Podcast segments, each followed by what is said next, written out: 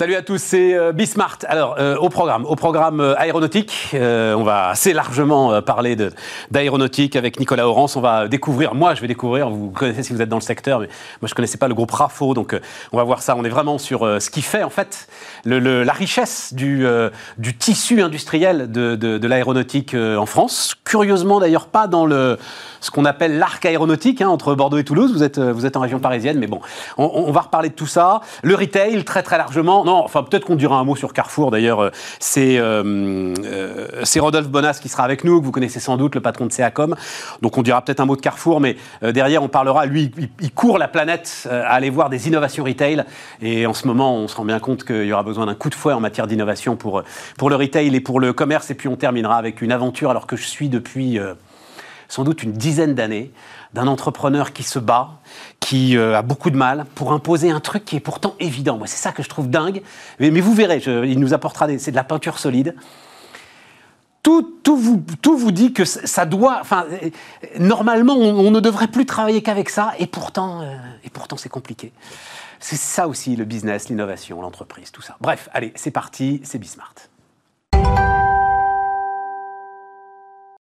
Et donc, on démarre avec euh, Nicolas Orance, le directeur général de RAFO. Bonjour, euh, bonjour Nicolas. Stéphane, bonjour. Merci beaucoup de, venir nous voir. Donc, euh, alors j'ai écrit la relance de l'aéronautique parce qu'il faut bien écrire quelque chose, mais on va discuter d'abord de ensemble de RAFO, spécialiste de la mécanique de précision, euh, au cœur, donc, je dis, de notre tissu entrepreneurial euh, euh, et, industriel aéronautique.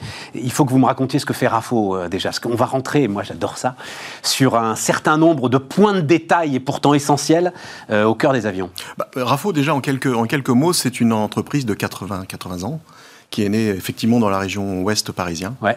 Donc euh, un atelier mécanique, hein, si je fais très très rapide, un atelier mécanique, euh, travaillé pour, la, pour le, plutôt le secteur automobile. Et dans les années 70, euh, donc le père de Jacques Raffaut, Jacques Raffaut jeune dans l'entreprise, il a une idée, une innovation, un clou tordu, un, système qui permettait de tenir euh, une, une, arme sous une bombe, sous, euh, sous un, avion. Donc c'était une innovation, un clou tordu que personne ne voulait faire. Ça alors Et, dit j'ai l'idée, je la propose. Un peu plus qu'un clou tordu, j'espère, pour tenir la bombe. Un système hyper technique oui, voilà, qui, euh, qui en fait semblait peut-être insignifiant, mais c'est ça l'innovation. Et il est rentré comme ça dans le système des armées. Et euh, l'entreprise RAFO a commencé à grandir, le, Valois-Perret, Colombe. On arrive dans les années 70, l'armée fait de plus en plus confiance au groupe RAFO. Et euh, ce groupe est embarqué euh, dans le développement de, de portiques, de bombes, tout d'abord des bibombes pour le Mirage F1, pour le Jaguar. On arrive dans les années 80, je vous le fais rapide, Stéphane. Non, mais c'est super. On arrive dans les années 80. Euh, les, les, armées sont très contents de, des performances industrielles, déjà de l'époque, de RAFO. Et RAFO embarque sur le Rafale non pas uniquement comme un électromécanicien, mais quelqu'un qui va concevoir... Toujours avec le système de fixation de bombes. Hein. Euh, en fait, les systèmes d'interface entre l'aéronef et d'autres composants. Donc c'est le segment, ce qu'on appelle les emports maintenant, euh, dans, les, dans les années 2000, euh, c'est le système, c'est des pylônes qui vont faire l'interface entre l'avion et ensuite soit une bombe, soit un élément de télécommunication, bref, ce savoir-faire d'emport. Tout ce qu'on a accroché finalement. Tout ce qu'on a accroché. Pour faire simple, c'est un peu ça. Ouais, c'est ça. Et, et là, avec le Rafale, on fait le design, l'industrialisation, la production et les, les soutiens au support et donc c'est parti sur euh, dans les années 80, 90 sur les années Rafale, et donc euh, avec une responsabilité de RAFO sur ce qu'on appelle le point 2 du Rafale, qui est euh, l'endroit où on a développé un pylône universel où on peut mettre soit des ce qu'on appelle des tribombes, donc des portiques qui vont soutenir des bombes, ou des éléments de télécommunication. C'est l'endroit un peu, un peu stratégique également de sous les ailes du Rafale non, mais en euh, même temps, parce que je me disais, mais bon Dieu, il n'y a pas un gars. Mais en même temps, quoi de plus important finalement que le truc qui va porter les bombes, quoi. Enfin, c'est hyper sensible. Il faut qu'il réponde au bon moment et il ne faut pas qu'il réponde au mauvais moment, quoi. C'est hyper sensible. Ça nécessite. La moindre défaillance est une catastrophe absolue, en fait. C'est ça, le truc, quoi. Mais, mais pas que. Hein, cette, cette expertise de fiabilité, en fait, elle a intéressé Airbus. C'est ça. Et dans les années 80, euh, euh, fin des années 80, en 1988, eh ben, euh, a été sélectionné pour fabriquer les palonniers de l'A320. C'est quoi un palonnier? Je sais pas ce que c'est. C'est des pédales qui gouvernent les ailerons. D'accord. Et donc, depuis 1988... ça n'a rien à voir avec le clou tordu. Électromécanique, c'est pour ça que c'est pas trop Stéphane de la mécanique de précision, c'est de l'électromécanique. C'est un, des, sous-ensembles qui ont de la mécanique de mécanique précision. Mécanique de précision, c'est pas moi qui l'ai inventé, hein, c'est que c'est écrit sur votre site, ça, hein, Nicolas. Hein. Oui, mais pas que, mais pas que, mais pas que, mais pas que, mais pas que. Je veux pas me faire engueuler. Non, non, non, c'est pas de ma faute. Mais pas que, non, non. C'est des ensembles assez complexes en fait. Et effectivement, le truc, et j'ai déjà entendu ça euh, sur des, des sous-traitants aéronautiques, et notamment c'était passionnant discussion avec le nouveau directeur général d'ADECO qui est venu ici sur. Euh, alors, euh, on va en parler. Je pense que c'est pas votre cas, mais euh, il va falloir à un moment effectivement que les gars qui étaient dans l'aéronautique fassent autre chose. Et il dit cette expérience de la fiabilité, cette exigence de la fiabilité. Ça, c'est une ressource très très importante que l'on possède quand on a travaillé dans l'aéronautique et qui intéresse énormément de secteurs aujourd'hui. Bah, nous, pour, pour, pour cette, cette caractéristique, euh, on ne l'a pas développé en dehors de l'aéronautique, mais on a développé dans le civil nos expertises de défense. Ouais, voilà, c'est ça. Et c'est pour ça qu'aujourd'hui, on a une, position qui est quand même assez agréable, d'être 50% de notre activité sur les activités de défense et 50% sur les activités de civil. Ce qui nous permet d'avoir une véritable résilience et d'avoir une position duale dans ce secteur et dans cette période qui est assez compliquée. Alors, si on parle maintenant des, activités civiles, donc euh, vous l'avez dit, et, j'ai vu un truc aussi cinématique. C'est quoi les cinématiques? Parce que je connais les cinématiques dans les jeux vidéo. C'est la même chose dans les postes de pilotage? Euh, Non, c'est toute la, toute la, mécanique de, fonctionnement euh, avec des systèmes qui permettent de rassurer ou de sécuriser les pilotes. Donc c'est quelque chose qui est, encore une fois, une image et une preuve de fiabilité. Mais on est là plus dans le logiciel que ah dans l'industrie à ce moment-là. Non, non, là on est vraiment dans la mécanique. On, est, vraiment, dans, la mécanique, d'accord, d'accord. Mais le logiciel, c'est quelque chose qui est très intéressant, parce que c'est typiquement l'acquisition que nous venons de faire, euh, on a communiqué hier. On a fait l'acquisition d'une société qui est une pépite technologique d'une cinquantaine d'années, qui travaille dans cette dimension électronique. Elle s'appelle CKPM. Alors, elle n'a rien à voir. Elle, est française. elle est française. Elle a 50 ans d'expérience. Et elle, euh, elle fabrique euh, des soutiens aux entraînements au tir réel des forces armées. Donc, elle fabrique des cibles, mais aussi toute la partie intelligence, qu'on appelle le scoring.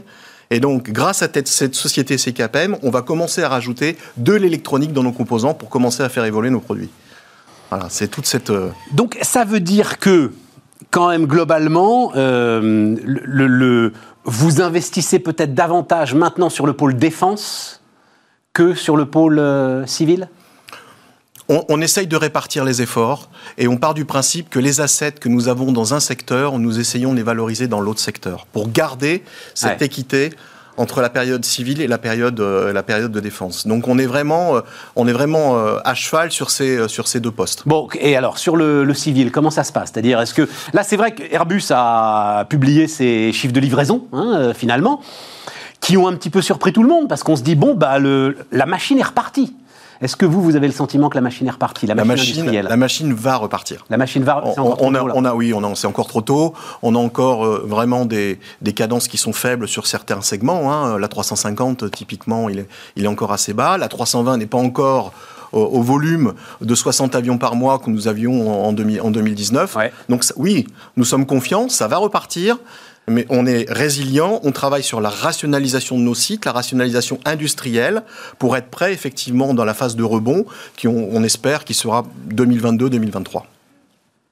Ah oui, pas avant, quoi. Ah non, non, non, faut travailler. Et le, sujet, parce que c'est ça qui était le sujet passionnant avec l'aéronautique, c'est qu'il euh, il y a un an, euh, Airbus, alors je ne sais pas pour vous, mais je pense, vous demandez de monter en cadence. Ah oui. Airbus demandait euh, investissez, euh, vous n'allez pas assez vite, nous devons aller plus vite, etc., etc., etc. Toute la supply chain était, était embarquée sur des sous tension de dingue. Est-ce que cette tension reviendra ou est-ce que finalement on se dit qu'on va être votre sentiment, un niveau en dessous quand même en termes de production, parce que le transport aérien ne retrouvera pas euh, la croissance phénoménale qu'il avait avant le Covid? Le besoin à 20 ans est toujours le même. Ça, c'est votre conviction. Et c'est pas que la mienne, c'est celle du non, secteur. Mais ça veut dire, ça veut dire que les compagnies aériennes seront assez solides pour continuer à vous commander euh, le même nombre de d'avions. Enfin, pas à en, vous, mais... en, tout, en tout cas, le segment peut-être va changer, c'est-à-dire qu'on utilisera plus des monocouloirs que des bicouloirs. Ouais. Le produit va changer, Donc, mais le besoin peut plus de moyens courriers que de long courrier. Le besoin peut rester le même. En revanche, les outils de production qui étaient peut-être formatés avant la crise sont et devront être un petit peu améliorer ou évoluer. Je m'explique. Typiquement, un outil de production, demain, il doit être de plus en plus versatile. Et c'est pour ça que le numérique, à l'intérieur d'un outil de production... Versatile, ça veut dire versatile. Est, être capable de... agile. Être agile et capable de s'adapter. On ne fera peut-être plus euh, aujourd'hui 70, 70 machines euh, sur l'outil de production, mais peut-être 70 avec des outils A, des outils B, bref, une capacité à notre outil de production de s'adapter un peu plus rapidement aux besoins, un peu ce qu'on retrouve dans le domaine automobile. C'est, j'allais dire, ouais. Donc c'est cette, cette, logique. Donc une base, et puis euh, derrière, en fonction des clients, en fonction euh, de l'évolution du, dessin des avions, euh, des éléments qui peuvent, changer, qui peuvent changer vite. Une révolution numérique dans notre outil de production, des machines communicantes pour s'adapter aux besoins, des opérateurs connectés pour justement optimiser et anticiper, et d'être non plus dans la réaction mais dans l'anticipation. C'est un peu le challenge qu'on est en train de faire, nous, chez RAFO, sur trois usines de notre, de notre groupe. Donc c'est ce qu'on appelle la fameuse industrie 4.0, ça Exactement, euh, c'est ça. c'est ça. Nicolas. Donc, et donc ça, ça veut dire des investissements? Ça veut dire des investissements ciblés. On ne va pas forcément investir dans des gros robots, mais plutôt des cobots, des collaboratives robots qui vont aider l'opérateur. donc on n'est pas dans une logique où on va mettre euh, des investissements massifs en robots, mais on va mettre l'humain au cœur du dispositif et on va je dirais, augmenter nos opérateurs, augmenter les compagnons pour qu'ils soient plus réactifs et plus agiles. Donc c'est ah, vraiment c'est passionnant parce que parce que le, le, le plus agile de tous, ça restera le compagnon, comme vous le dites. voilà, l'humain. Bien sûr, bien sûr. C'est pas pour rien qu'on appelle les compagnons dans le secteur aéronautique. Hein. Parce que le savoir-faire. Je ne pas ça, c'est-à-dire compagnon. Qu'est-ce qui, qui est compagnon euh, N'importe quel ouvrier sur une chaîne aéronautique est compagnon? Sur, normalement, il y a des qualifications, mais en tout cas, un compagnon, c'est quelqu'un qui euh, a un vrai savoir-faire. Et on est sur des métiers, nous, qui sont des métiers de soudure, des métiers de chaudronnerie, des métiers d'usinage, des métiers d'assemblage. Et donc, il y a euh, beaucoup de, documents, beaucoup de, spécifications, mais il y a quand même euh, l'expertise des opérateurs qui fait la différence. c'est ça. Et donc, dans la versatilité, justement, dans l'adaptation des moyens, c'est ce savoir-faire humain qui sera cœur dans la révolution industrielle 4.0. Super intéressant. Super. Et alors donc vous avez prononcé le mot. C'est vrai que euh, donc euh, cobot, c'est-à-dire c'est l'élément aujourd'hui qui intéresse énormément les industriels, dont j'entends beaucoup parler. C'est-à-dire oui effectivement il y a, euh, les grands ateliers robotisés qui construisent des voitures. Là on est tous d'accord, il n'y a aucun problème avec ça. Mais il y a aussi effectivement le collaboratif robot. Cet homme augmenté. Hum Absolument. Ce qui était impossible il y a encore peu de temps, c'est-à-dire qu'il faut, alors je, parle vraiment sous votre contrôle, mais il y a encore peu de temps, quand vous aviez un robot dans une usine, euh, globalement, il fallait pas que l'homme approche parce que en fait, euh, le robot n'était pas fait pour euh, travailler avec un homme et que ça pouvait être même dangereux. Vous envoyer dans des usines avec des grillages autour, etc. Et c'est tout ça qui est en train de changer aujourd'hui, avec un robot beaucoup plus intelligent, souple, connaissant l'humain à côté de lui. Enfin, c'est assez extraordinaire. Hein. Et il fait les tâches de, de, de, faible valeur ajoutée. C'est ça. Moi, j'ai deux cobots. On a deux cobots dans notre usine de Solier où on a, une activité de fixation par matrissage, où là, les opérateurs sont maintenant très satisfaits, parce que c'était un peu reluctif d'avoir un robot ou un cobot à l'intérieur d'une usine. Maintenant, on voit bien que c'est quelqu'un, ou c'est une machine qui va aider l'opérateur à être plus efficace, à, travailler, à optimiser euh, les accidentologies, en tout cas les problèmes qu'on peut avoir dans une usine. Donc c'est vraiment, euh, maintenant, c'est vraiment main dans la main. Quoi. 400 euh, salariés, c'est ça Oui, 400. 400 salariés. Et a priori, euh, enfin, il n'y a, pas de raison de, de, de, se séparer d'un certain nombre de ses salariés. De, enfin, vous, on est, vous tenez le choc, euh, j'imagine un petit peu de chômage partiel. Euh, c'est ça, on est... On est on PGE pour la Trésor PGE pour la Trésor, effectivement. On, a, on a des usines qui sont, pour certaines, 100% dédiées aux civils. Donc là, c'est très compliqué. Et là, on travaille main dans la main avec nos clients typiquement Airbus et Safran et Dassault pour optimiser tout ça. Euh, on essaye de réinternaliser de la prod sans pour autant fragiliser notre supply chain parce que ça sert à rien de Mais bien sûr. Donc on essaye d'être assez vigilant et agile et on, ouvre toutes les pistes de, de, soutien. Typiquement, on veut s'impliquer et on s'implique dans le cadre du plan de relance où on a été financé pour moderniser notre architecture digitale. Donc, on a été lauréat du plan de, du plan de, modernisation. On s'implique dans le Ça, ça veut dire que ça marche alors, par exemple Bien sûr que ça marche. Bien sûr que ça marche. En fait, il suffit. Et, l'argent, vous l'avez déjà? Il est déjà décaissé? Pas encore. Pas encore quand même. Pas encore. Pas encore, mais enfin, les accords sont donnés. Encore, c'est un, soutien qui est monumental pour justement, dans cette période 2021-2023, eh ben, que la supply chain se transforme, devienne plus robuste et se prépare aux nouveaux enjeux. Donc, euh, ça marche. Mais il faut avoir une stratégie claire, il faut savoir où on veut aller, donner le cap et le sens à nos opérateurs, avoir des actionnaires qui nous font confiance, et c'est le cas chez Rafo, on a des actionnaires... Actionnaires familiaux enfin, Non, qui étaient familiaux pendant 78 ans, mais là maintenant ce sont des partenaires financiers avec le groupe HLD, fondé en 2010 par Jean-Bernard Lafonta, qui est un vrai entrepreneur et qui nous fait confiance. Il a 55% chez nous. ACE Management à 15%. Vous connaissez Marwan, il nous suit. Alors Marwan, parce qu'on n'est on pas intime non plus, c'est Marwan Laoud. Alors directeur de la stratégie, d'abord de ADS, puis d'Airbus pendant de très nombreuses années, et qui maintenant euh, effectivement euh, pilote ce, fonds d'investissement sous l'étendard de euh, Le nom m'échappe. Voilà, Tikeo Capital. Absolument. absolument. Donc les actionnaires nous font confiance, on donne le cap et le sens à nos opérateurs, et on se prépare à la transformation. Avec toute une filière. Avec toute une filière. Avec toute une filière. C'est un modèle industriel. Hein? Et puis c'est une référence mondiale. Oui, voilà. C'est, euh, non, non, mais. Euh, Nous sommes un des rares pays à avoir la chance de fabriquer un avion de A à Z. Hein, avec les États-Unis. Avec les États-Unis, il n'y en a pas ah d'autres aujourd'hui? Bah, En France, en tout cas, on a euh, Airbus, on a les motoristes Safran, on a les avioniciens, on a la supply chain, on a une supply chain complète. Et c'est une, c'est une vraie force hein, quand on regarde les, nos autres pays collègues européens. Nicolas, j'ai un petit truc euh, en plus euh, que je voulais ajouter. Donc, vous avez fait une grande partie de votre carrière chez Daer. Pendant 20 ans, oui. qui viendra nous voir d'ailleurs euh, bientôt. Là, eux, justement, ils ont des problèmes de quiet période et tout pour leurs résultats, mais ensuite, ils, viendront nous voir. Alors, eux, ils sont quasiment 100% civils, Daer. Donc, la situation est quand même plus complexe. Vous avez décidé, c'était avant le confinement, hein, d'aller diriger RAFO. Absolument. alors que, bon, vous étiez cadre dirigeant chez Daer. je crois que vous aviez monté un pôle de compétitivité, même j'avais vu ça dans l'ouest de la France. Président du le MC2 pendant 7 ans, oui. Alors, mais, mais, là aussi, pas vraiment dans l'arc, euh, parce que c'est vrai qu'on dessine souvent l'arc aéronautique de Bordeaux à Toulouse, et vous, c'était plutôt dans la région de Nantes, c'est ça Je le Oui, mais, hein, mais, mais, Nantes, c'est là où, sont, où naissent tous les, tous les Airbus. Les questions centrales de voilure de toute la famille Airbus depuis 1968, ils sont faits à Nantes. C'est ça. En fait, donc il y a même en termes d'aménagement du territoire, parce que vous avez aussi euh, une boîte que vous avez rachetée à des usines euh, dans le nord, près de Valenciennes. Absolument, où on fait les, réservoirs pendulaires du Rafale. Donc on prend quand même la mesure. La France est aéronautique, c'est pas uniquement une certaine, ouais, ouais, ouais, région. Absolument.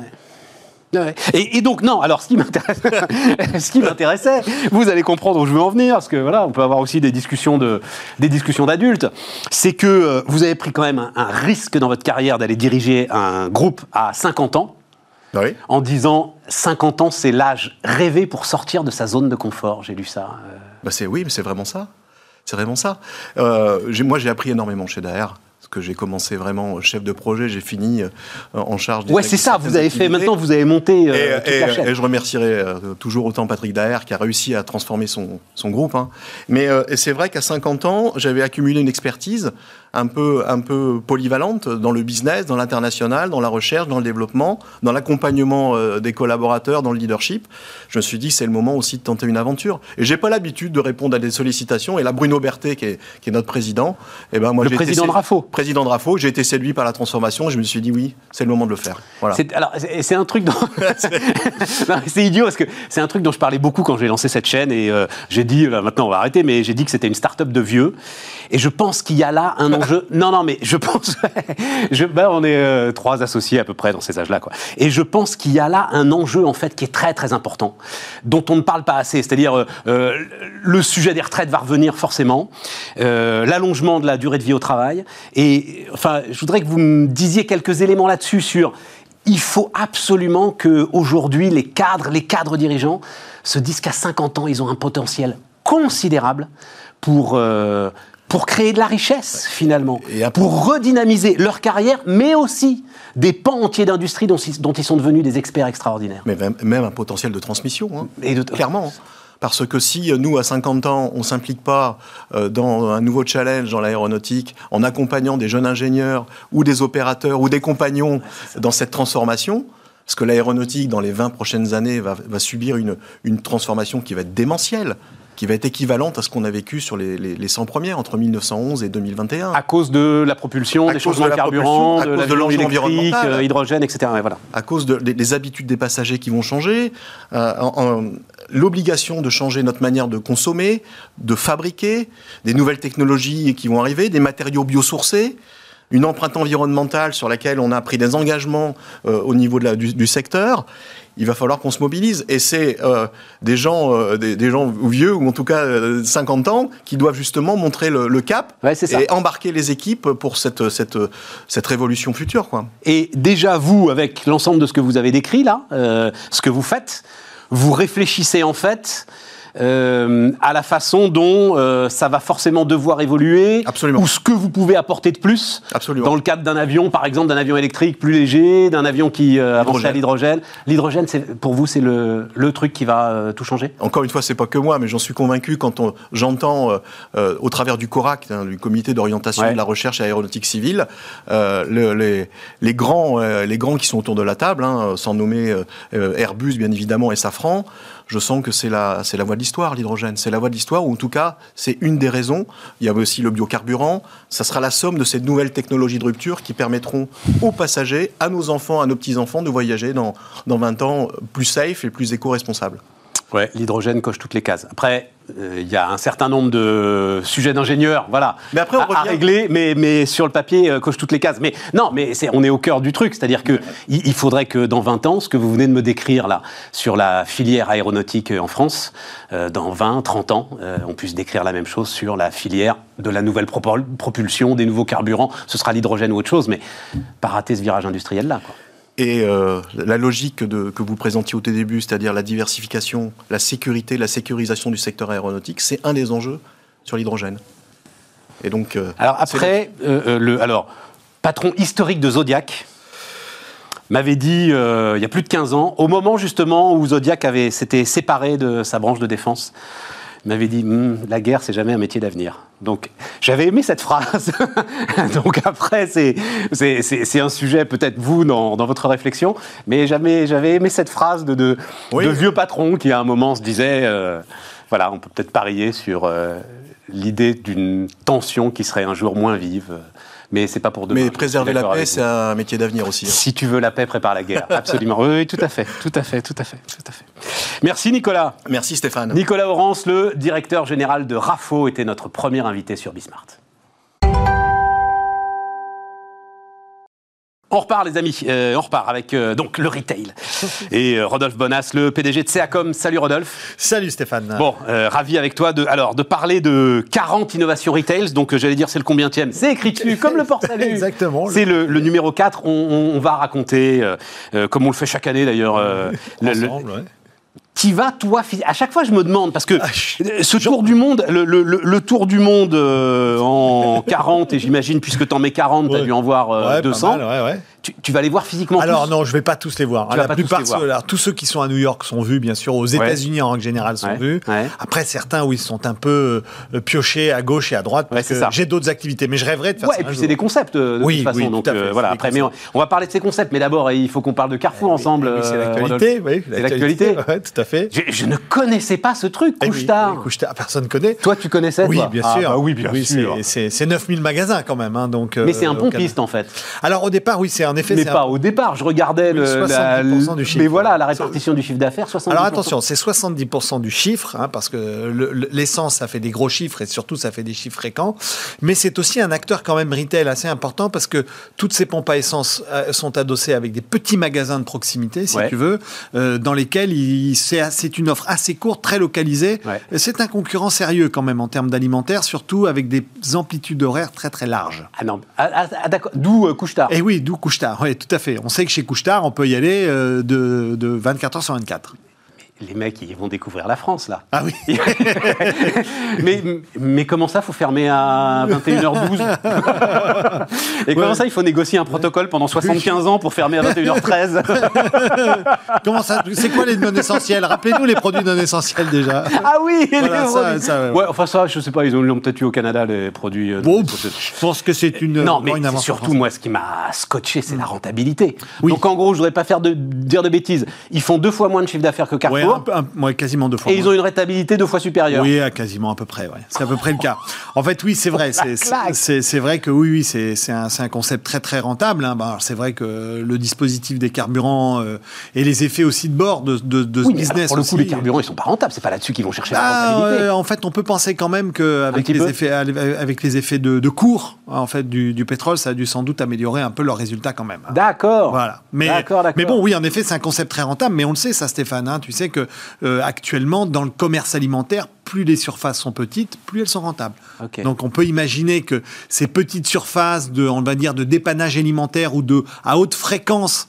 J'allais dire de, de rythme de fréquentation d'achat, mais des petits paniers sont, sont des produits qui sont vendus à bonne marge. C'est exactement ce qu'il faut à Carrefour. Alors oui, c'est pour ça que l'idée au départ, on peut imaginer le mariage de la carpe et du lapin, si tu veux, parce que euh, d'un côté, on a Carrefour qui est quand même le grand fabricant des gros, des big box, hein, ce qu'on appelle, c'est-à-dire les gros magasins, les hyper, Oui, mais qui 100% doit en sortir, euh, tranquillement, exactement. petit, et voilà. de l'autre côté, on a quelque chose de plus agile, plus petit. Qui est, qui est couche-tard, donc on se dit mais comment ils vont arriver à se marier? Mais quand on y regarde de plus près, on se rend compte déjà, je sais pas si tu as bien regardé, mais il y a un vrai maillage territorial. Ah, bah, la complémentarité Là- géographique, là, elle est parfaite. Elle est, elle est, elle est- ah oui, c'est sûr. hein. D'un côté, on est Amérique du Nord, Europe de l'Est, et alors que Carrefour est plutôt Europe de l'Ouest et euh, Amérique du Sud.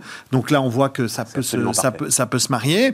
Et puis, bien sûr, l'idée aussi d'installer Carrefour dans un groupe futur qui pourrait peser plus de 100 milliards d'euros de chiffre d'affaires dans le domaine, ça le fait rentrer euh, dans, le, dans, dans un top 10 des, des, des gros retailers mondiaux, qui est quand même euh, pas mal. hein. Pour te donner un exemple, euh, ça ferait à peu près 140, 150 milliards d'euros de chiffre d'affaires. Amazon est à 200, 250 milliards. Donc, Et Walmart Et Walmart est à 500 milliards. Ah oui, c'est ça. Plus de 500 milliards, oui, Ah tout oui, à fait. ça.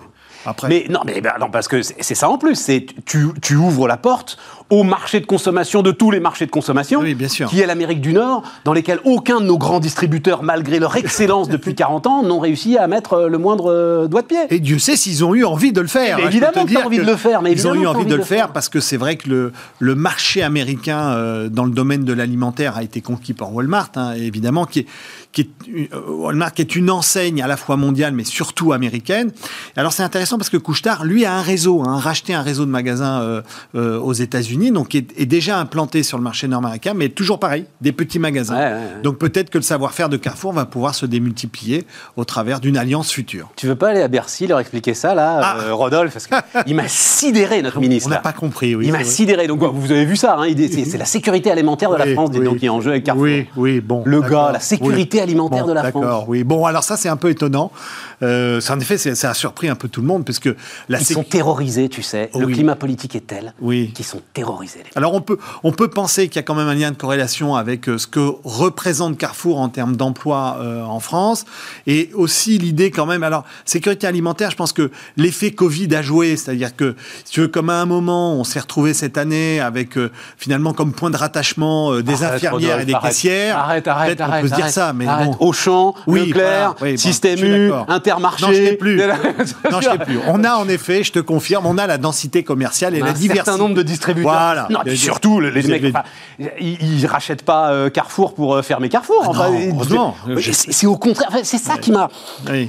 Plutôt que de, de partir, enfin, d'essayer de, comme tu viens de le faire là, de décrire l'élan que ça représenterait Ah bah oui, oui. pour ce groupe qui quand même a du mal bien aujourd'hui et qui euh, de toute façon va se prendre en frontal Amazon de plus en plus, même si on va en parler. Tu dis euh, comme ça, euh, j'ai vu ça en passant dans ton bouquin qu'Amazon n'y arrive pas sur, euh, sur la distribution. Sur- Plutôt sur- que de faire ça, on dit ouais. non, j'en veux pas. Alors, possible. alors oui, alors ça, ça c'est vrai que c'est un peu une démarche un peu française. hein, euh, on a plutôt tendance à, à s'occuper de- des- des- des usines De de, bougies hier. plutôt que de ceux qui fabriquent des ampoules. Mais bon, c'est comme ça.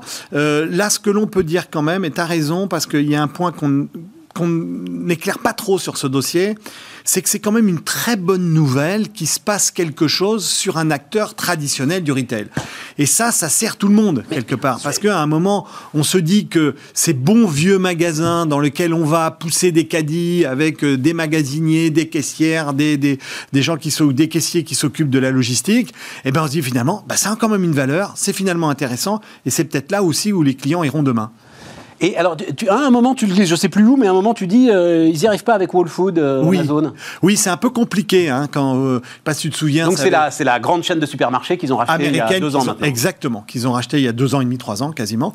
Et donc du coup, c'est vrai que euh, l'alliance qui, qui donnait lieu quasiment à un alliage, et on s'était dit ça va être extraordinaire, on aura le meilleur du, du- de l'organique quelque part, parce que Whole Food est assez organique, et le meilleur du digital d'Amazon. Et ben quand on visite les magasins, à part avoir quelques lockers Amazon dans les magasins, on voit pas grand chose. Ouais. Et euh, Il y a aussi chez Leclerc d'ailleurs. qui y a aussi chez Leclerc, Ouais, qui y a partout. Euh, et finalement, on se rend compte que cette association-là, elle n'est pas si évidente que ça. Quand on est un produit intéressant. e-commerce, c'est difficile d'aller mettre les pieds sur le carrelage et parfois vice-versa. Parce que le Whole Food dans Amazon, il n'est pas aussi évident que ça. hein. C'est-à-dire qu'aujourd'hui, le concept de l'alimentaire d'Amazon a tendance un petit peu à toucher son plafond de verre. D'où la formidable résistance de Walmart, Ah oui, oui, oui. dont oui. tu parles dans ton bouquin. Oui, oui, bien sûr. Euh, Qu'est-ce que j'ai vu? J'ai marqué euh, Walmart plus Shopping Squad, commerce réseau social. Oui, alors ça, c'est alors ça, c'est une vraie tendance cette C'est un année. truc qui m'a passionné. Oui, eh, tu as raison Stéphane, parce que en fait, on se rend compte que ça y est, les commerçants ont pris conscience que les réseaux sociaux étaient l'émanation, si tu veux, de communautés qui pouvaient être aussi des communautés d'achat. Et là, on se rend compte qu'on a tout un tas d'innovations qu'on a vu naître cette, euh, cette année. Je vais t'en citer une. C'est le live stream shopping, par exemple, qui est, un, Ah. qui est un dispositif extraordinaire que j'adore et euh, en Chine qui marche terrible, s'appelle Taobao. Tu sais, c'est c'est vraiment trop fort. Tu, Ah sais, oui, oui. tu sais que le pouvoir chinois s'inquiète Exactement. du live stream. Exactement, exactement. On s'en- on inquiète parce que c'est des communautés entières, des chaînes entières dans lesquelles on ne fait que vendre, que vendre. Et c'est un mélange entre la télé-réalité et, si tu veux, le télé-shopping. Et c'est vraiment incroyable parce qu'on crée des communautés. Alors, ils s'en plaignent, mais tu sais que pendant le Covid, ils ont fait appel à Taobao. Pourquoi? Parce qu'il y a un certain nombre de, de, de, de- comment ça s'appelle, d'agriculteurs qui avaient des problèmes à écouler leurs produits quand tout était bloqué. Et donc, ils ont demandé à Taobao de dire, attendez, ouvrez votre chaîne sur des produits frais, ce qu'ils ont fait. Donc, euh, la marée, la boucherie, les fruits et Alors, légumes. j'ai vu ça dans Et ils sont bouquin. se mis à vendre. Oui, mais ça, c'est un truc, c'est un dispositif de crise. Ah, on peut tout pas. à fait. Oui, on est d'accord. Oui, mais ça Parce que je voyais aussi. effectivement, là, t'as des photos extra Ah ouais, ils ont euh, vendu. de la nana. Mais, mais en même temps, euh, enfin, la logistique du frais, c'est quand même un métier, quoi. tu Oui, peux pas non oui, plus. euh, mais il y a quand même un gars qui a réussi à vendre 30 tonnes de mangue en 3 minutes. Ça. Oui, mais ça va. La mangue encore, elle peut voyager sur 2-3 jours, je pense. Enfin, Ouais, c'est vrai. Non, voilà, non. ça doit se gérer. Ouais. Mais enfin, les produits Mais bon. euh, ultra. Non, mais la marée, ils ont Mais on a, tu sais qu'on a un jeune entrepreneur qui fait ça euh, ici, euh, évidemment que tu le sais, notamment qu'il le fait avec le roi Merlin, c'est absolument extraordinaire. Tiens, on va le faire revenir et on, on va raconter Ouais. ça. Effectivement, du, du live stream et, donc, shopping. et donc tout ce dispositif-là, et tu as raison, tout, ce, tout cette ouverture 2020, c'est vraiment est placé sous le signe du commerce sur les réseaux sociaux. Bon, alors l'autre truc qui, évidemment, c'est à ce à quoi tu commences d'ailleurs, c'est tout ce qui va euh, euh, euh, concerner la vente à emporter. Ah oui, Tout ce qui va con- concerner click and collect. C'est ça, Tout à fait. la lame de fond post-Covid, elle, elle est bel et bien là. Oui, ça y est, parce que ça fait évidence. partie des usages et que aujourd'hui même les plus récalcitrants s'y sont mis et finalement y ont pris goût. Ça veut pas dire qu'ils vont quitter les magasins, mais ça veut dire que maintenant ces derniers récalcitrants fréquenteront les magasins avec une bonne raison. Alors charge à nous, les commerçants, à tous ces, tous ces grands créateurs, de faire en sorte que les magasins que l'on visite soient le plus extraordinaires possible. Ouais, c'est ça. Ça Mais alors attends, attends, sur le click Oui. and collect, tu m'as donné un chiffre. Oui. 3 à 5 fois moins, c'est le coût écologique de la livraison à domicile par rapport à l'achat en magasin. Oui, Tout le monde pense le contraire. oui, oui, tout à fait. C'est des chiffres de l'ADEME, hein, Oui, c'est oui, pas oui, oui, euh, fait. l'amicale Ouais, des ouais, non, non. pollueurs du bas. Non, non, hein, non, tout à fait. Oui, tout à fait, tout à fait. Et oui, parce qu'en effet, euh, on se rend compte que dans le dispositif de livraison à domicile, de click and collect, etc., eh bien, si tu veux, l'empreinte écologique, comme tout est optimisé quelque part, et que le camion est plein, et qu'on va livrer plusieurs points qui sont les uns à côté des autres, eh bien, on a une empreinte écologique qui est moins importante, moins empreinte euh, que euh, lorsqu'on se rend nous-mêmes en magasin. Je peux quand même vous dire que le plus favorable pour l'environnement, c'est quand vous allez en point de retrait. Alors là, c'est extraordinaire parce que là, du les coup, points de retrait, ça revient au même. Ah oui, Ah, pas point de retrait à, à Quand un vous kilomètre. à un kilomètre, Quand parce on que là, fait, nous, à pied, le dernier le kilomètre, dernier en fait. kilomètre Voilà. qui est souvent celui qui, hop, coûte un peu plus cher. Oui, voilà, et surtout à la petite empreinte qu'on voudrait bien enlever. Surtout que j'ai j'ai vu, euh, alors c'est peut-être. euh, c'est peut-être pas si récent que ça, mais j'ai l'impression quand même. J'ai vu là une petite chaîne de détaillants euh, qui ne vont faire que point retrait. Oui, que point retrait. oui. C'est en train de Oui, commencer. ça, ça- ça va devenir de, de- de plus en plus une, une norme, en fait, Absolument. si tu veux. Bon, après ton grand truc, c'est effectivement, mais ça, ça fait, tu, ça, c'est un truc que tu sens depuis euh, des années, euh, Rodolphe. C'est le parc d'attractions. Ah oui, oui, ça c'est sûr. Mais alors, dans ton bouquin, on voit qu'il y a un magasin qui fait payer l'entrée. Oui, oui, oui, oui, il y en a. C'est tellement Oui, dingue oui, il qu'il y en a un truc de ouais, Il y en a un truc de fou. Alors, alors moi, mon Marchand de préf- glace, c'est un oui, marchand de glace, C'est ça, hein. exactement. Alors moi, mon préféré, c'est Brass. Je sais pas si tu as vu celui qui est à Memphis, là, celui. Alors, vas-y, C'est un raconte-moi qu'il magasin de 50 000 mètres carrés. C'est la plus belle expérience que j'ai jamais vue. C'est-à-dire 50 000 mètres carrés, on se rend pas compte, nous. Qu'est-ce bah, que ça représente? bah, C'est un hyper, c'est 3 hyper, c'est 10 hyper Ah bah c'est euh, oui c'est entre 3 et 4 hyper quasiment on va dire ou 5 hyper quasiment. Ça hyper. dépend euh, voilà. Si Ouais. vous allez chez des Leclerc c'est carrément 10 hyper hein, donc euh, voilà. Donc alors il faut imaginer une pyramide comme une pyramide sur le, le Louvre hein, tu vois une pyramide complètement tran- transparente. Tu rentres dans ce magasin tout est camping sport de loisirs sport de sortie etc et là c'est incroyable. Déjà il y a, y a- y a une rivière dans le magasin complète. Tu peux te balader en bateau. Attends, écoute-moi, il y a 1800 espèces d'animaux dans ce magasin. Il y a des Non. rayons de canne à pêche comme j'ai jamais vu. Il y a, il y a, tu- alors il y a bien sûr, comme les, Américains sont assez fans d'armes à feu, comme tu sais, donc tu peux tester ces armes à feu. Tu peux visiter. Tu as bien sûr un restaurant. Et le, le truc incroyable, c'est que tu as quand même 103 chambres de luxe qui sont prises d'assaut pour avoir le coucher de soleil sur le, sur, sur la rivière. C'est Les gars veulent y passer la journée dans le Ah, non, magasin mais comme à journée, Disneyland. même quoi. Plusieurs jours. Il il y en a, qui réservent l'hôtel pendant la semaine parce que tous les soirs il y a des attractions. Tu as une immense tour à l'intérieur du magasin dans Et laquelle c'est montes. rentable, ça Mais c'est rentable, ça Alors, au mètre carré, peut-être pas. Quoique, il y a beaucoup de monde. Hein. C'est c'est des, des dizaines de milliers de, de- de- de visiteurs. Mais, euh, mais pour la marque, oui, c'est énorme. Voilà, c'est parce ça. que parce qu'en termes de- de- d'attractivité et puis de d'expression finalement de l'offre, on se rend compte qu'on va dans un magasin là, pas par hasard. Troisième partie, enseignement. Là, j'étais plus dubitatif. Oui, C'est-à-dire le, le- magasin, toi, tu penses que le magasin Oui. peut être un lieu de, de- d'enseignement, euh, de culture. Oui, oui, de euh, plus en plus. hein. C'est-à-dire que de plus en plus. Pourquoi? Parce que Et on parle pas de librairie, on parle bien Non, de magasins non. qui vendent euh, n'importe quoi, enfin qui, tout ce que vous qui voulez. vont, euh, qui vont essayer de, communiquer un savoir, une connaissance, une expertise. Alors on a ça par exemple dans des magasins de, lentilles ou de verre ou quoi que ce soit, dans lesquels ils vont détailler leur processus, leurs engagements sociétaux et essayer Bon, Il y a d'accompagner- Lego évidemment, hein, Ah oui, euh, Lego, bien sûr. Center, ouais, hein, ça, oui, là, Lego, ça, voilà, Lego. hein, voilà. Ouais, ça, oui, Lego, oui, ça mais ça, ça fait longtemps qu'ils le font. hein. Ça fait très longtemps qu'ils sont engagés dans cette euh, dans cette démarche et donc ils ont fait un centre par rapport à ça. Oui, l'éducation. Alors euh, même la création. Tu sais qu'il y a un, un grand euh, magasin euh, russe, un peu un genre un équivalent du printemps des Galeries Lafayette en Russie. Le Goum. Voilà, le Gourmet. Et lui, son dernier étage, c'est carrément un, un étage dédié aux expos artistiques. C'est-à-dire que tu vas là-bas comme au musée au dernier étage. Donc, euh, y Le a- Goum, c'était le magasin Voilà. historique de l'URSS. Voilà, hein, exact. euh, Mais- D'ailleurs, sur là, Twitter euh, hier, un certain Et- nombre. Non, tu pas- Mais sur Twitter hier, un certain- après la déclaration Ah, de Bruno Le Maire, un certain nombre de. On réagit sur le- s'amusaient en disant, bah, on va rebaptiser euh, Carrefour Goum, quoi. Voilà. c'est le magasin collectif, quoi.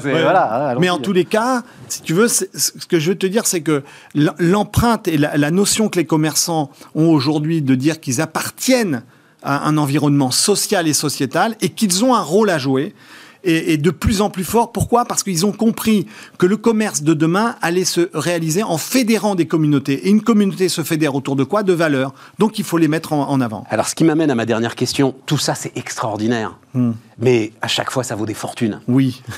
Le commerçant du coin, comment est-ce qu'il s'inspire? Comment de ces lui- 40 alors- innovations retail Alors, il va s'en inspirer par des petites touches. En fait, en, en- en allant dans, dans- dans le bouquin et dans les expériences internationales qu'on a pu creuser, essayer d'aller chercher le petit élément, la petite idée qui va faire la petite différence, si tu veux.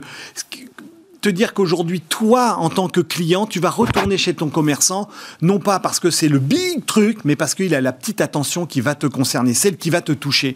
Et donc, c'est ce qu'il faut aller chercher. Des marques de fabrique font souvent des fabriques de marques, si tu veux, Stéphane. Pour toi, c'est le plus important. C'est, on revient sur le réseau social. Quand tu dis va te toucher, Oui. c'est-à-dire qu'il faut vraiment que je pense qu'en allant dans ce magasin, je fais partie d'une communauté. d'une communauté, te toucher, si tu veux te toucher, pas, en- pas toujours en tant qu'individu, mais en tant qu'une partie prenante d'un tout qu'on a considéré. Si tu vas chez Glossier, par exemple, aux, euh, aux États-Unis, qui est une marque, de produits de beauté incroyable, et tu visites ce magasin qui est vraiment autour d'une communauté de jeunes, etc., ce qui s'y passe et ce qui s'y déroule, c'est vraiment une prise d'attention, si tu veux, à la consommatrice, parce que c'est plutôt dédié aux femmes, à la consommatrice qui est unique. C'est-à-dire qu'à un moment, tu as l'impression que tu es la seule personne au monde qui compte à cet instant-là sur la, la- la présentatrice que tu as avec toi.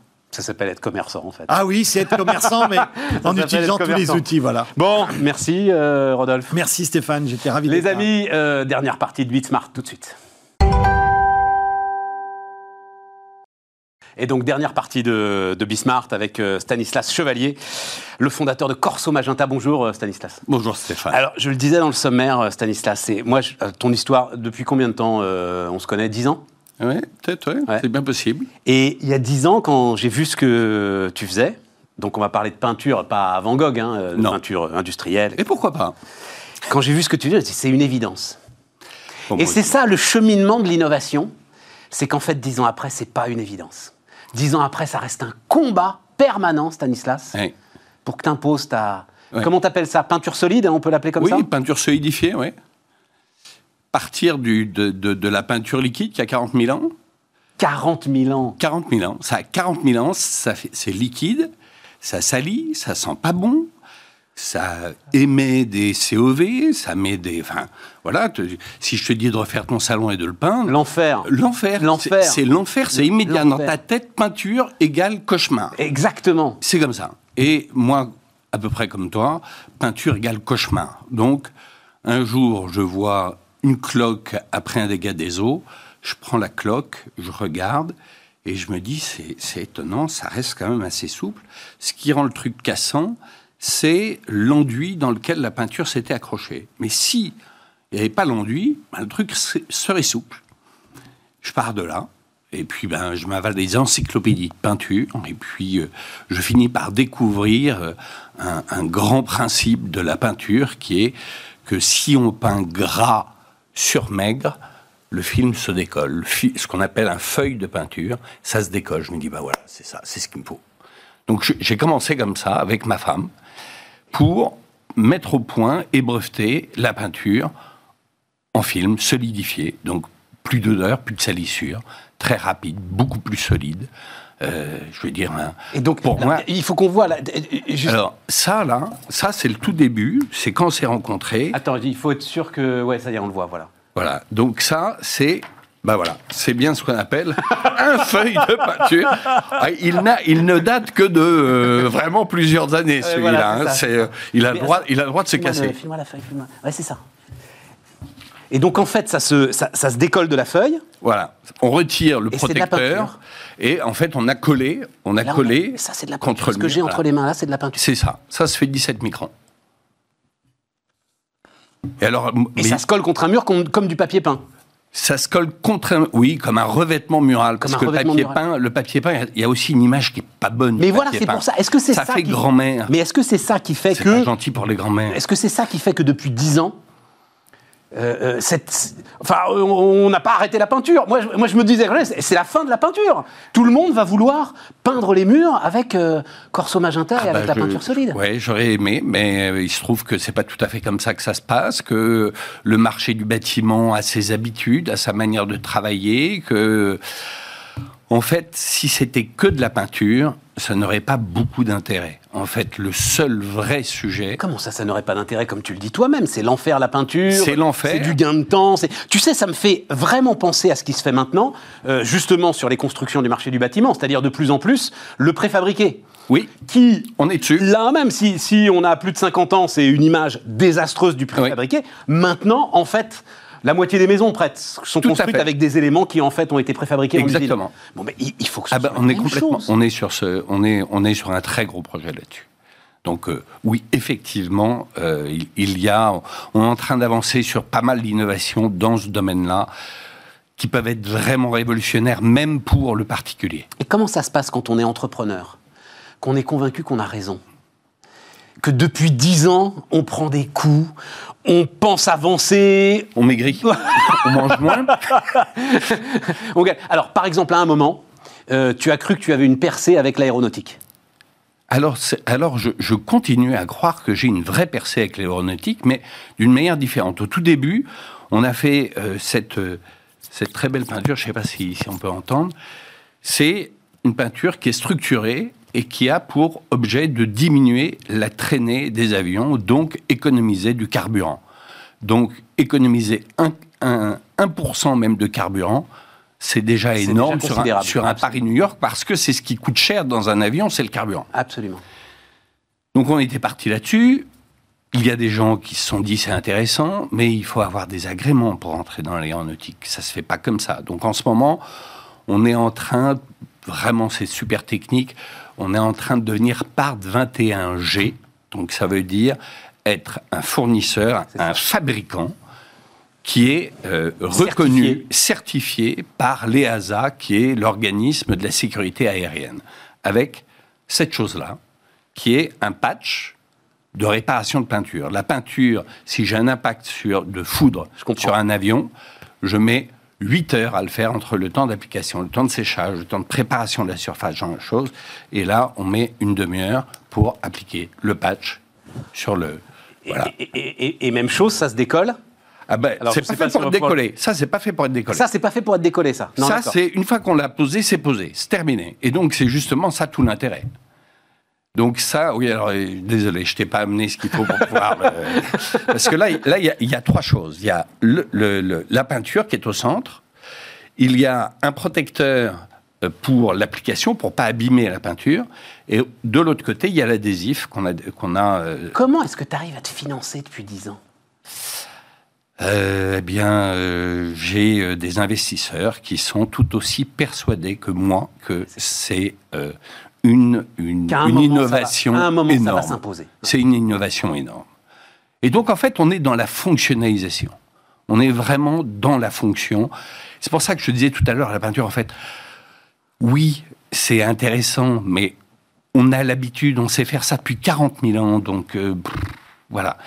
Si on apporte des innovations majeures, là, ça devient intéressant. Et si on maîtrise l'épaisseur de la peinture, ce qu'on sait faire, nous vraiment, on sait très très bien maîtriser l'épaisseur de la peinture, on est capable d'avoir des fonctions qui sont complètement homogènes, ce que la peinture liquide ne sait pas faire.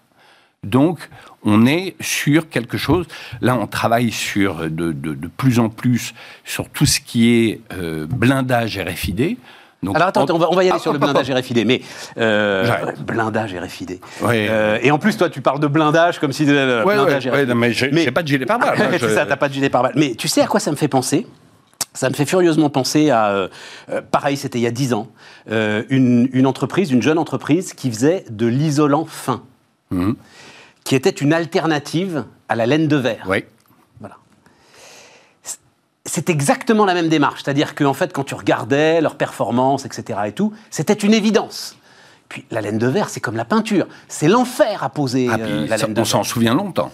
Et donc, il y a le même cheminement de certification euh, ça. super long, d'autant que l'ensemble de ceux qui certifient, à la différence, là, je pense, de l'aéronautique, bah, l'ensemble de ceux qui certifient, ils travaillent avec Saint-Gobain, par exemple, pour la ligne de verre, mm. depuis des dizaines et des dizaines et des dizaines d'années. Certains d'entre eux sont même issus de Saint-Gobain. Bien sûr.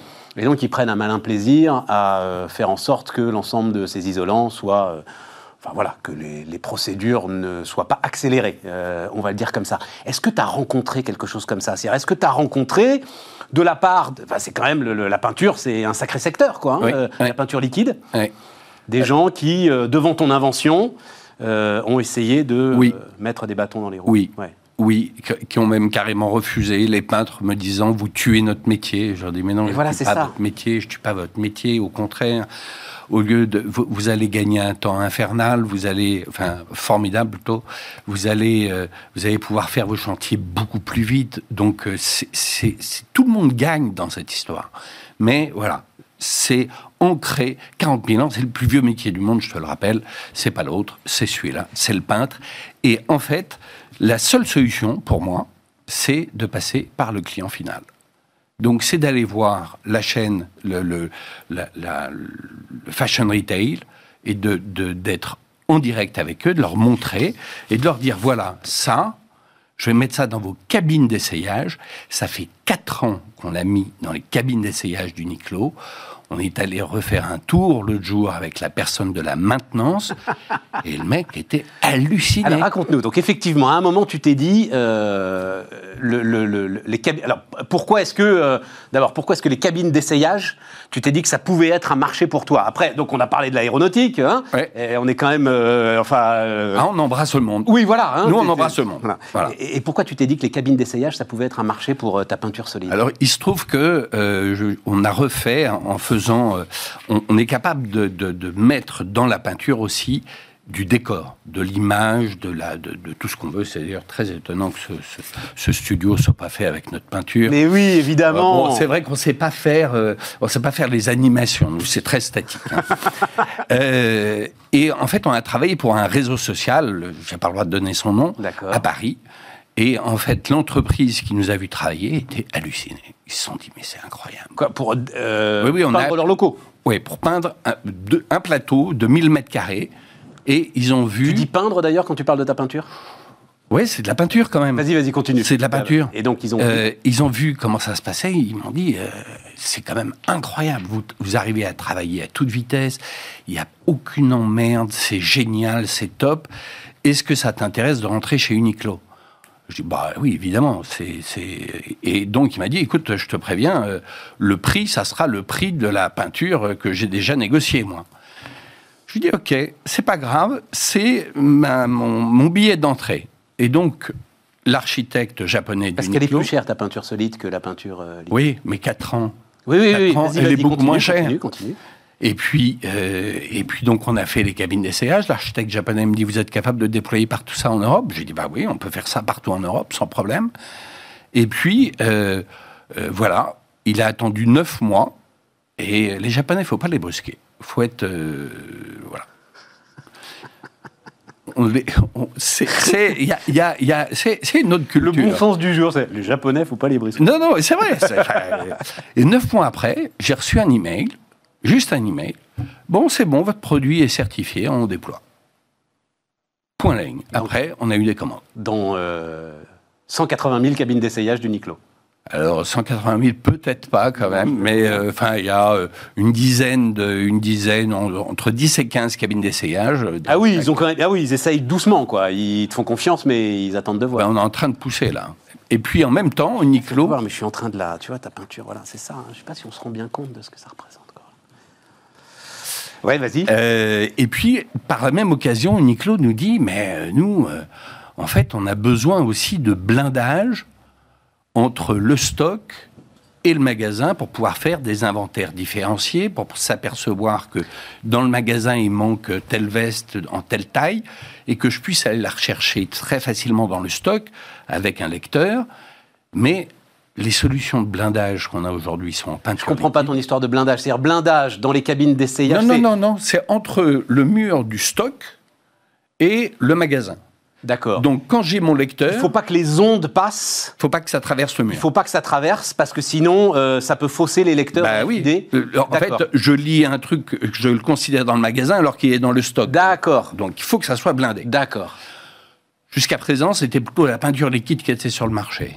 Aujourd'hui, Uni- Uniqlo nous a demandé de développer le produit, on l'a développé et on a fait un produit qui, aujourd'hui, euh, ça fait plus de trois ans qu'on l'a lancé et il y a aucun retour. Dès le premier truc, dès la première fois qu'on a expédié, c'était en Angleterre, zéro remarque négative sur notre produit. Donc aujourd'hui, notre offre en 2021, c'est dire, OK les gars, nous, on fait pas simplement du shielding, du blindage, nous, on- on a une obligation de résultat. Donc on va étudier, parce que cette pièce, il fallait la blinder, mais il faut quand même regarder qu'il y a des câbles, des machins, des trucs, et il faut savoir ce qu'il faut faire. Donc on étudie ça, on explique à l'applicateur comment est-ce qu'il faut faire, et à la fin, on fait le test avec le, le lecteur, et si ça fonctionne, et ça fonctionnera, eh bien, euh, on, on est les seuls sur le marché. Mais c'est un blindage anti-ondes. euh, Alors, anti-ondes vachement plus souks que ça, parce que ça parce fait qu'il faut que mon téléphone uniquement- portable y passe Ouais. dans le. Exactement. Exactement. Et ça faisait partie du sujet, c'était je veux que vous bloquiez les ondes RFID qui sont en UHF. Oh là là, ça devient, ouais, ça devient technique là. Bah, tu parles UHF, l'AFM, hein, Ouais. c'est en UHF. Hein. Ça, pas de ultra haute fréquence. Euh, mais il faut que le Wi-Fi, il faut que le GSM, il faut que les, les, les, les talkie-walkies et tout ça, tout que ça ça puisse continuer à fonctionner. Donc on a mis au point ce truc-là. On l'a mis au point à une vitesse. Et quoi C'est des dingue composants qui sont injectés dans ta peinture dans la peinture. Et c'est, on est dans le nano. Donc euh, voilà. Et donc ça, on maîtrise parfaitement eh, attends, je pense, t'as, t'as un, gisement là, euh, t'as un gisement considérable, plus important qu'Uniqlo. Ah, mais- C'est- C'est l'ensemble. Mais non, mais c'est l'ensemble des complotistes euh, qui sont flippés euh, de la 5G. C'est-à-dire, Ah, tu peux leur ouais. faire une peinture, Ah, euh. tu peux leur faire une peinture anti 5G. en Mais fait, tout à euh, fait, tout à fait. L'ensemble de ces gars-là. Complètement. Ils sont très, ils sont pas très nombreux. hein. Euh, ils sont pas très nombreux.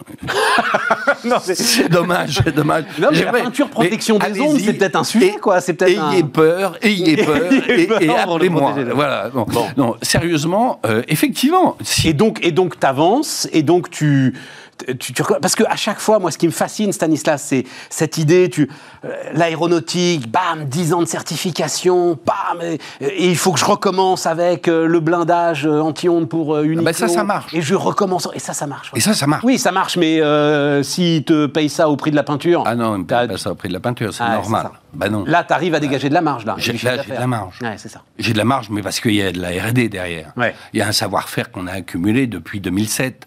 Euh, c'est, c'est, c'est pas, euh, euh, on claque pas des doigts pour faire un truc pareil. C'est, et puis l'autre chose, c'est que si, on va dire, mon concurrent fait de la peinture liquide, euh, il la propose pour faire du blindage RFID, c'est par nature hété- hétérogène. Le peintre, quand il prend son rouleau, bah, il en met beaucoup plus ici, puis moins là. Donc euh, voilà, c'est le premier point. Le deuxième point, c'est que les murs, ça se fissure dans le temps. Tous les bâtiments bougent. D'ailleurs, on n'est pas content quand on voit des micro-fissures chez soi, mais c'est comme ça, les Bah, donc, bâtiments se déchire ta peinture à ce Pas moment-là. du tout.